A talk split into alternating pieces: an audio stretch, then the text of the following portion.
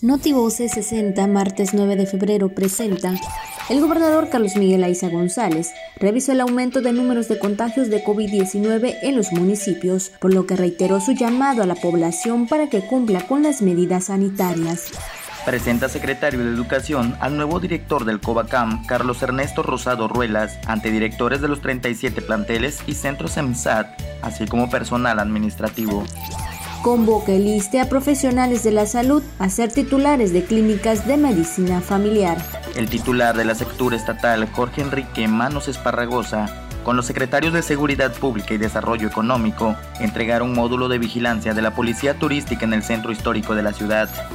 La 33 Zona Militar amplía periodo para los trámites correspondientes de entrega y recepción de cartillas de identidad del Servicio Militar Nacional.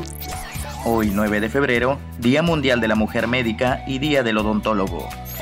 Notivoces 60.